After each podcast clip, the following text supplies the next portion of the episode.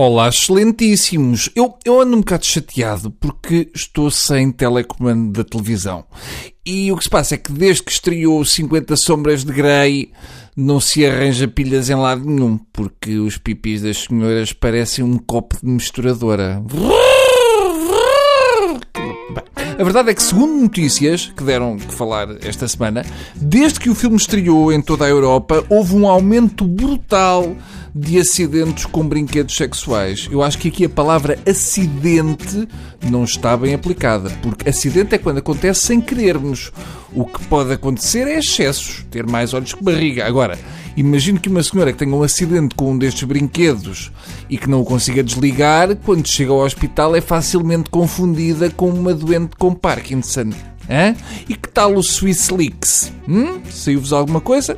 Ora, o Espírito Santo e o Amorim foram apanhados no Swiss Leaks, mas o maior cliente português é uma milionária desconhecida. Ah, mãe, caçaram-te. Quando eu ouvi a notícia, eu pensei que a milionária era a Jacinta Capelo Rego, mas não. É uma senhora chamada Maria Ruivo Caçador, de Vila Real, que acumulou na filial suíça do banco HSBC 227 milhões de euros. Vila Real, no fundo, é o nosso Mónaco e ninguém sabia. 227 milhões de euros é muita massa. É o tipo de fortuna que o Carlos Santos Silva podia ter se não andasse a emprestar massa aos amigos. O América Mourinho, entretanto, já desmentiu e diz que, que não, que não tem lá nada, não tem lá 4 milhões de news e que não são dele. E tem toda a razão, Américo. São meus. Eu é que me enganei a fazer o depósito. Temos um nível muito parecido e às vezes engano. E às vezes são níveis cruzados. Já me aconteceu querer depositar na minha conta e ir parar um talho. Portanto, mande-me de volta os 4 milhões, Sr. Américo, se faz favor, que já que não são seus, uh, estamos aqui a fazer falta.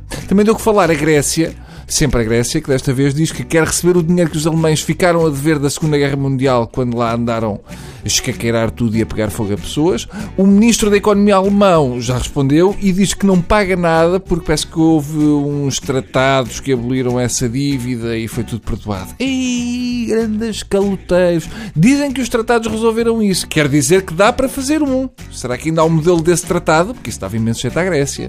Diz a história que os alemães inventaram a Segunda Guerra Mundial para não terem de pagar as dívidas da Primeira Guerra. Estes alemães andam de guerra em guerra a bazar sem pagar. Sai um e depois os outros vão a correr para o carro.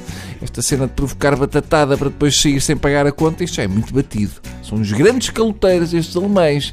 Eu aposto que nem a renda do bunker do Hitler pagaram. A verdade é que com a cena do Banco Suíço e agora com isto dos alemães quererem baldar-se a pagar o que devem, chegamos à conclusão que nada é como nos diziam. Afinal, os suíços são corruptos e os alemães são caloteiros. Só falta agora os finlandeses não saberem conduzir.